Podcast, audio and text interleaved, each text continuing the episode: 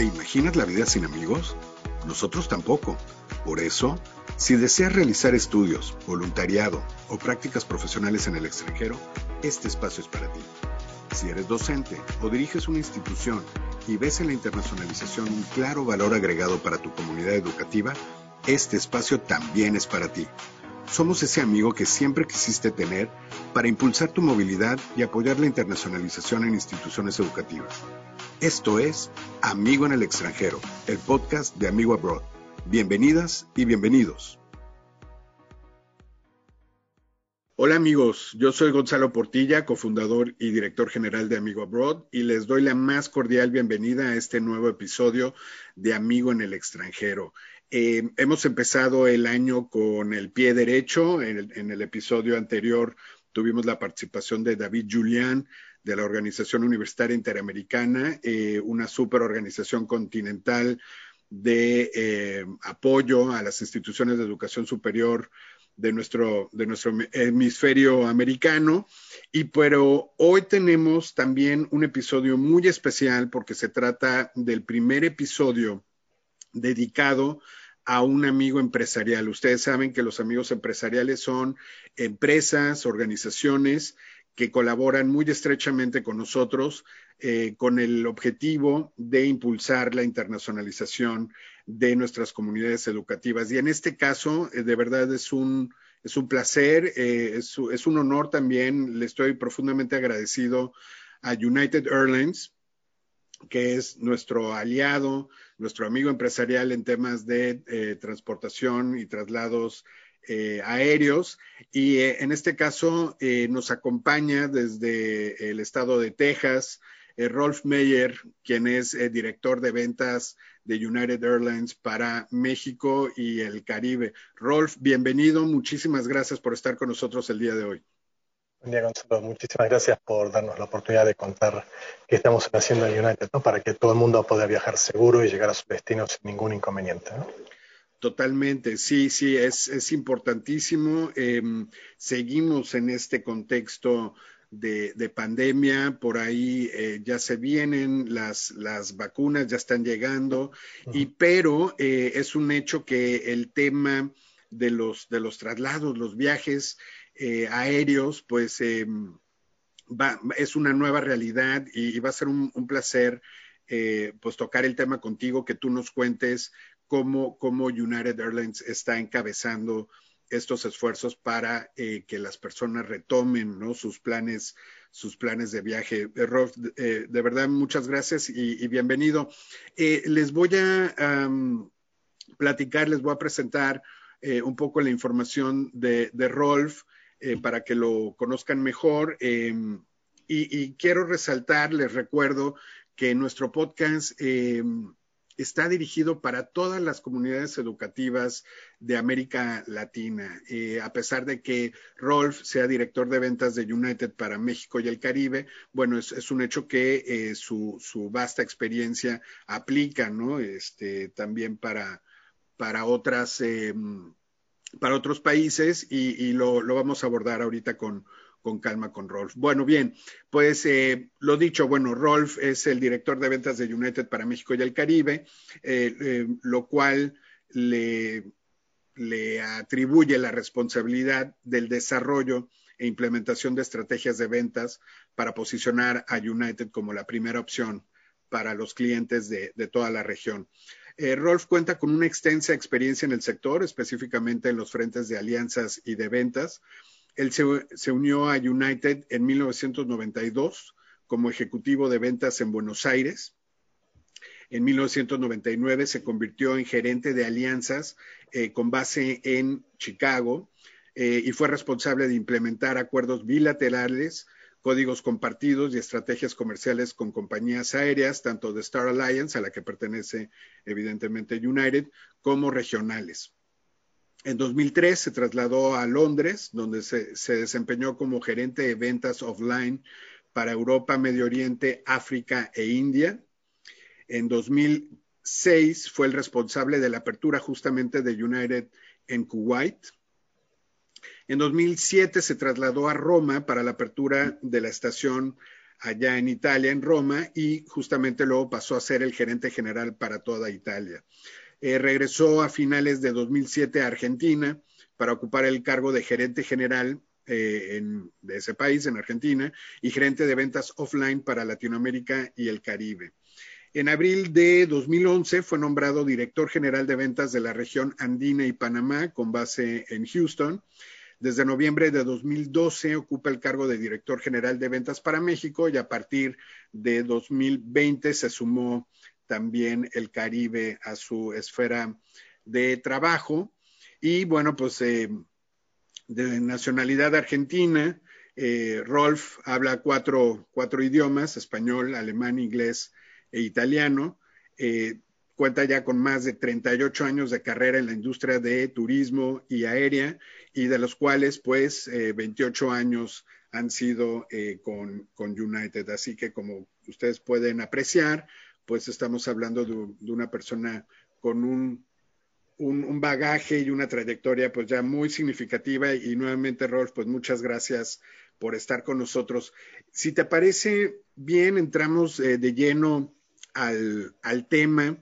Eh, yo creo que la mayoría de las personas eh, que nos están escuchando, si no es que todas, eh, conocen a United, pero ¿por qué no nos das un pequeño panorama de la historia, la trayectoria de United y la presencia de United en México y en la región? y con gusto. Y gracias por, por mi semblanza, que nunca la había escuchado a alguien decirla. Entonces digo, pucha, cuántos años que tengo, ¿no? Pero bueno, eso es otro tema. Sí.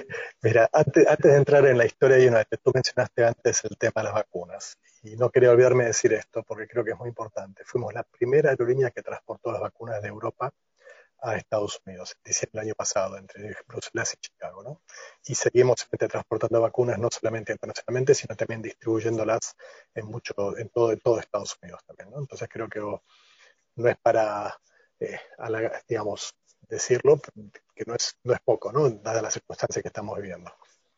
En lo que respecta a United de México, el, es más, el 15 de diciembre del año pasado cumplimos 54 años de operaciones entre Estados Unidos y México. Y la primera ciudad que volamos, o el primer, digamos, par de ciudades que volamos fue de Houston a Monterrey. Entonces esa fue la primera ciudad, ¿no? Entonces, de a poquito, en los últimos 54 años, empezamos a expandirnos y fuimos también una aerolínea pionera en no solamente volar a las ciudades grandes o ciudades más importantes del país, sino que en descentralizar un poco y volar a otras ciudades. Fuimos pioneros, por ejemplo, en Aguascalientes, fuimos pioneros en Querétaro, en León, en Tampico, en muchas muchas otras ciudades. Entonces creo que eso nos ayudó también a crear una presencia no solamente en dos o tres ciudades en el país, sino que en todo el país. Actualmente estamos volando a más de 20 ciudades en todo México y obviamente volamos a nuestros centros de distribución en Estados Unidos. ¿no? Estamos volando de muchos destinos, eh, por, más que nada de, de, las playas, como nosotros dividimos México, dividimos en dos, ¿no? ciudades, negocios y playas entonces estamos volando a Los, a Los Ángeles, a San Francisco, a Houston, a Denver, a Chicago, Washington, al aeropuerto de Newark, en New York, que esto también quiero aclarar. A veces uno piensa en Newark está en New Jersey, correcto, está en New Jersey, pero geográficamente está mucho más cerca de la ciudad de New York, de Manhattan, que de Kennedy, ¿no? Y hay distintos medios de transporte, ¿no? Está el metro, está el bus, está el taxi, lo que uno quiera, ¿no? Entonces, en un día normal uno está en media hora desde Newark, que está en, Manhattan. Eh, además de, volar, obviamente, desde, México a nuestro centro de distribución en Estados Unidos, también, obviamente, volamos a todo el mundo, conectando en Houston, conectando en Chicago, conectando en Newark, conectando en Washington, a distintas partes, tanto de Estados Unidos, Sudamérica, a Europa, Asia y Oceanía. Entonces tenemos una cobertura muy, muy grande. Y si no lo podemos llevar nosotros, lo podemos llevar con Star Alliance, que bien antes mencionaste. Nosotros somos miembros eh, fundadores de Star Alliance, que se fundó en realidad en el año 97, ¿no? Y somos la alianza número uno en el mundo, no solo por tamaño, sino también elegida entre los clientes como la mejor alianza en, el mundo también, ¿no? Sí, correcto, ¿no? Eh, desde un principio, para mí fue una enorme de una enorme satisfacción eh, poder colaborar con, United porque sí, eh, eh, digamos, el prestigio y, la trayectoria. y sobre todo la presencia, digo, se busca obviamente también la, la practicidad y este tema que mencionas de la cobertura de rutas. Eh, en el caso de México, eh, amigos, bueno, comentarles que em, pues hay tal cantidad de rutas eh, desde, desde, el país que no, no, necesariamente tiene que ir uno a la Ciudad de México, ¿no? O venir a Monterrey para justamente tomar un vuelo de United y eso le da, en el caso de nuestro país, pues una, una practicidad de poder salir em, y llegar, claro, si alguien viene del extranjero a México, vía alguno de los hubs eh, en Estados Unidos, eh, pues llegar directamente a las localidades de interés en, México y como bien lo mencionabas, pues ciudades, em, las principales ciudades, playas, pero también ciudades, por ejemplo, se me ocurre Oaxaca, ¿no? Que es un destino muy eh, atractivo turísticamente hablando. Es una ciudad pequeña, pero con muchísima cultura y, y, tradición en México y pues hay muchísimo turismo eh, nacional y extranjero que, que, va, por ejemplo, a Oaxaca y pueden llegar directamente con United a Mérida, Oaxaca y otras ciudades que también tienen ese, ese atractivo. Eh, y lo que mencionas eh, de, de, tantos años de presencia en México, la verdad es que yo no lo sabía, pero, pero el, la ruta de, de Monterrey-Houston, este, que sea la más longeva de, de United en, en, México, bueno, pues mira. En toda Latinoamérica, la más longeva en toda Latinoamérica. Listo, listo. Y en el caso justamente del resto de, la región, Rolf, eh, la presencia de United, eh, ¿qué nos puedes decir? Sí, mira, tenemos presencia obviamente en, todo el Caribe, eh, tenemos presencia en toda Latinoamérica, o sea, en Centroamérica tenemos siete países y después Sudamérica, todos los países digamos, de habla hispana, obviamente menos Bolivia, Paraguay y las Guyanas que no volamos, pero el resto de los países volamos todos, tenemos presencias. Y también es importante que tenemos entre México hasta Patagonia, digamos, un total de también de 30 oficinas de boletos distribuidas en distintos países, ¿no? de las cuales en México tenemos nueve, en el Caribe tenemos dos, en Centroamérica también tenemos nueve y así vamos eh, también atendiendo las necesidades de la gente, no solamente para venta de boletos, sino para apoyo, para consultas, para programas sobre el viajero frecuente, para que los ayudemos con alguna inquietud que tengan o algunas dudas que tengan, ¿no? Claro, claro, por supuesto. Entonces, sí, está claro que la, presencia de la aerolínea, pues, eh, tiene una cobertura muy importante y que pues, no importa si eh, nos escuchas en Chile, en Argentina, en Brasil, eh, Colombia, Perú, etcétera, etcétera, eh, los, prácticamente todos los países excepto Bolivia, Paraguay y las Guyanas, como, como bien decías, Rolf, pues este, pueden, pueden considerar a United por el tema de esta cobertura que hay en el extranjero. Tengo entendido que son más de 340 destinos a nivel global, ¿cierto? Entonces, si ustedes están considerando em, realizar algún, algunos estudios en el extranjero, si, si, tú que me escuchas eres, eres docente y piensas asistir a un congreso en el extranjero, representar a tu institución en algún seminario, impartir alguna conferencia, pues entonces eh, esto era lo que justamente buscamos en, en Amigo, eh, acercarlos con eh, oferentes, líderes de, cada industria. Y en el caso de United, pues con, la facilidad de que con una sola línea aérea puedan llegar prácticamente al, destino que ustedes tengan en mente, ¿no?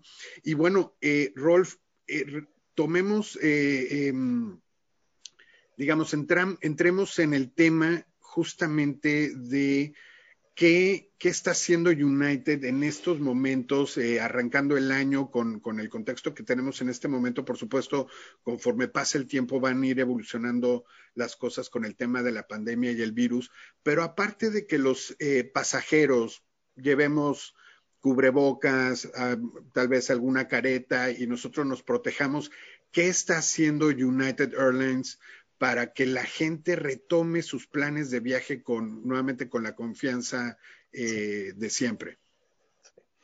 Eh, bueno que lo mencionas porque creo que es importante darle seguridad a la gente cuando viaja, ¿no? Eh, todo el mundo ya sabemos que hace casi un año que estamos en este tema, en algunos, digamos, hace ya más de un año.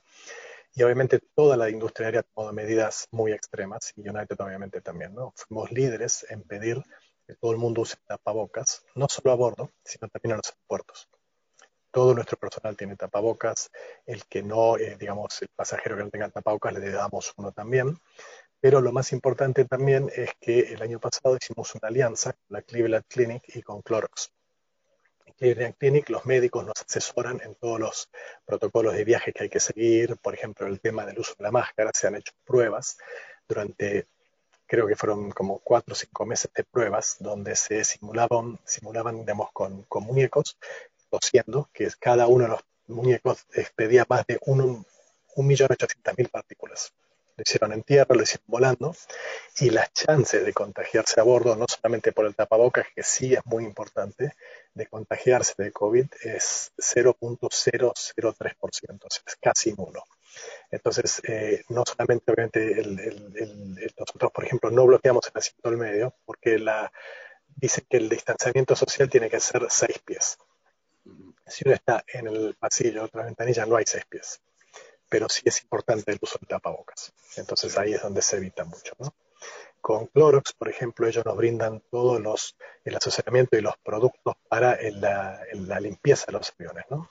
Los aviones después de cada vuelo se limpian con aspersores, eh, digamos, eh, lo que hacen los aspersores estos son el líquido, lo transforman en lo pulverizan para que las partículas, digamos, lleguen a lugares donde uno no puede llegar con la mano a limpiar, ¿no? Para que quede todo bien sanitizado, ¿no? Eso se hace en la llegada de cada vuelo, por eso hoy el avión está un poco más tiempo en tierra para que se haga toda esa limpieza. Eh, también lo que tenemos todos los aviones son filtros HEPA. Los filtros HEPA son los filtros que se usan en los hospitales, en los quirófanos más que nada, que purifican el 99.97% de todas las partículas dentro del avión. Y lo que se está haciendo también, nosotros estamos recirculando el aire del avión cada, entre cada dos y tres minutos. O sea, el avión toma aire por fuera a través de las turbinas, lo circula por el avión, por dentro de la cabina y después lo expide de vuelta. Entonces, cada dos tres minutos el aire del avión se va purificando.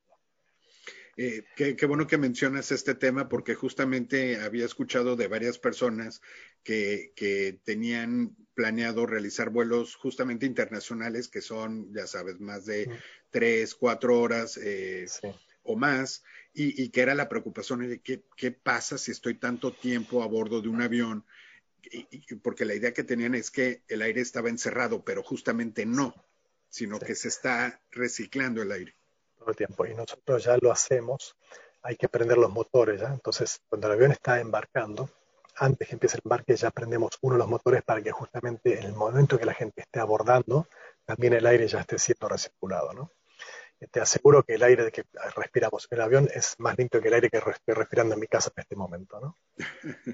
Sí. Entonces, otras cosas que hemos hecho justamente para evitar mayor contacto entre personas, porque obviamente la, gente no se siente por ahí tranquila al tener mucho contacto, recomendamos que todo el mundo baje el app de United, porque lo más fácil es hacer, la, hacer el, el, el, el check-in a través del app entonces, cuando uno llega al aeropuerto, por más que todos los mostradores tengan los, cristales de acrílico, digamos, para, separar a la gente, uno directamente ni siquiera tenga que ir al mostrador y directamente vaya, si tiene equipaje, a una máquina, escanea el boarding pass, automáticamente saca el tag del equipaje, lo puede poner lo mismo y poner el equipaje en una banda.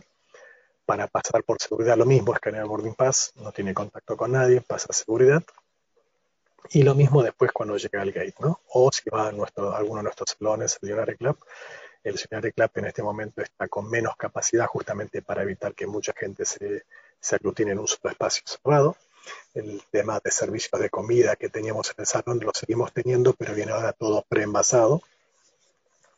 Y después en, el, en la fila ya de, de abordaje, eh, lo que estamos haciendo es abordar el avión de atrás hacia adelante, o sea, por filas, ¿no? Y ya tenemos, al menos en Houston, muchos gates. El otro día yo he volado y me ha tocado el gate que tiene para el abordaje con reconocimiento facial. Entonces uno ni siquiera tiene que escanear el boarding pass, sino que pone la cara y como un iPad puesto en un podio, uno pone la cara y automáticamente ya aparece después el número asiento todo y uno sube el avión, ¿no?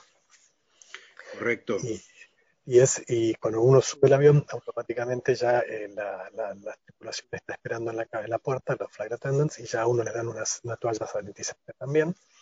Toda la tripulación también está con tapabocas y pasan la comida en vuelos cortos, eh, todo en una bolsita con una botellita de agua, una galleta, lo que fuera, y en vuelos internacionales que también ya he tomado, y quiero contar esto porque creo que qué bueno que uno que trabaja en esto también ya ha volado y la verdad puedo asegurarles que es mucho más seguro viajar hoy que antes. Hasta el olor en los puertos, en el avión es distinto, como que todo está mucho más limpio, ¿no?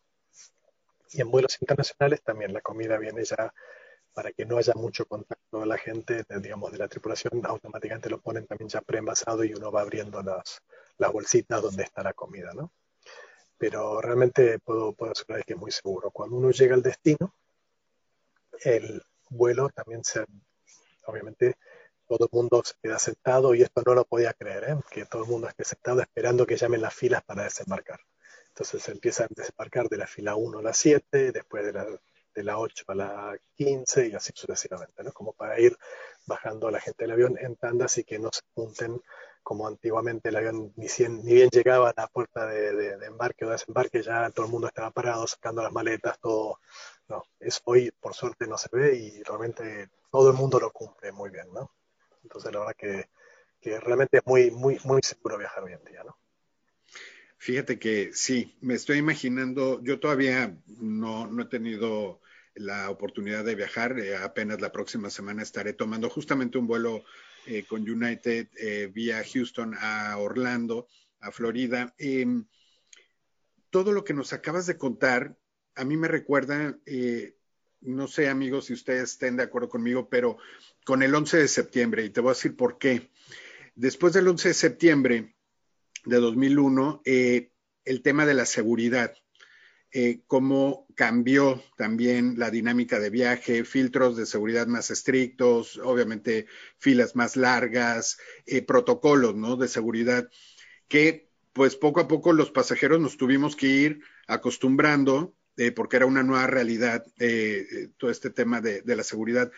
Ahora, yo lo que, lo que entiendo es que estas medidas, pues muchas de ellas, si no es que todas, habrán llegado para quedarse y que conforme cada uno de nosotros vayamos teniendo la oportunidad de, retomar nuestros viajes, pues vamos a experimentar lo que tú nos estás compartiendo de una experiencia nueva, ¿no? Em, de, de, viaje, tanto de atención de la, de la línea aérea como de preparación de los pasajeros. Ahorita mencionabas la aplicación y yo creo que es eh, muy, muy recomendable entonces eh, que, todo pasajero cuente con ella justamente pues como protección de, uno mismo, ¿no? Em, y, que eso, eso les brinde también la seguridad eh, en, los aeropuertos y durante todo el proceso del viaje. A mí me parece muy interesante el que también la gente eh, tú nos mencionas, lo, has eh, apreciado, la gente esté poniendo de su parte, tenga esa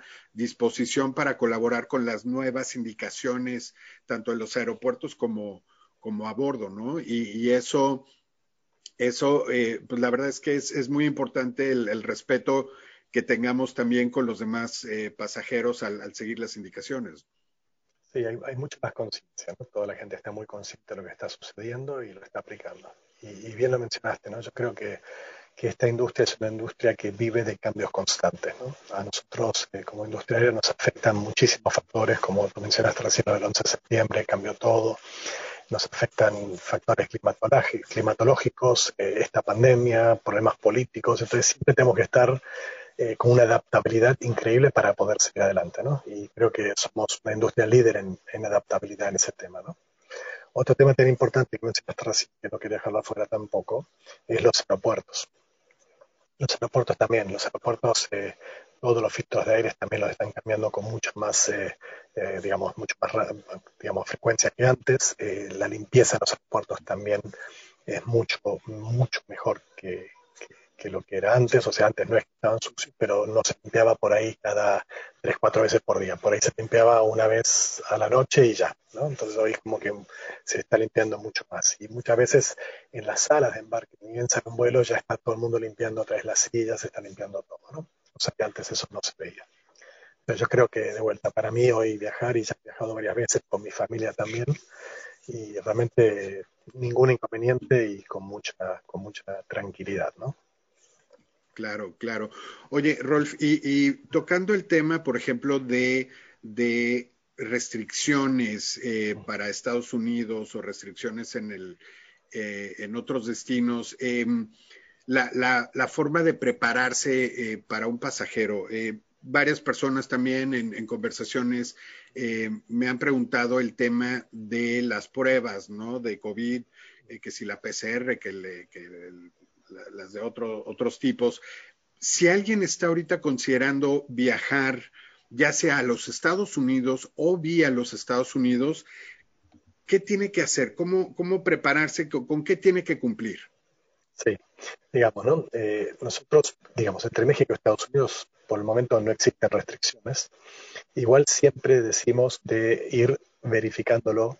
Ahora les voy a pasar después una página, no sé si después la puedes poner acá en el, en el chat o algo, una página donde uno puede chequear las restricciones a los países. De todas formas, igual, siempre recomendamos chequearlo a veces con el consulado, porque las cosas van cambiando a veces en el día. Entonces, eh, en el momento que se, hace, hizo la actualización, por ahí tarda un poco más, ¿no? Pero generalmente eh, hay muchos países que todavía tienen restricciones, ¿no? Sabemos, por ejemplo, que ir a Europa hoy para ciudadanos mexicanos eh, está prohibido el ingreso, ¿no? Y muchos países en Asia también.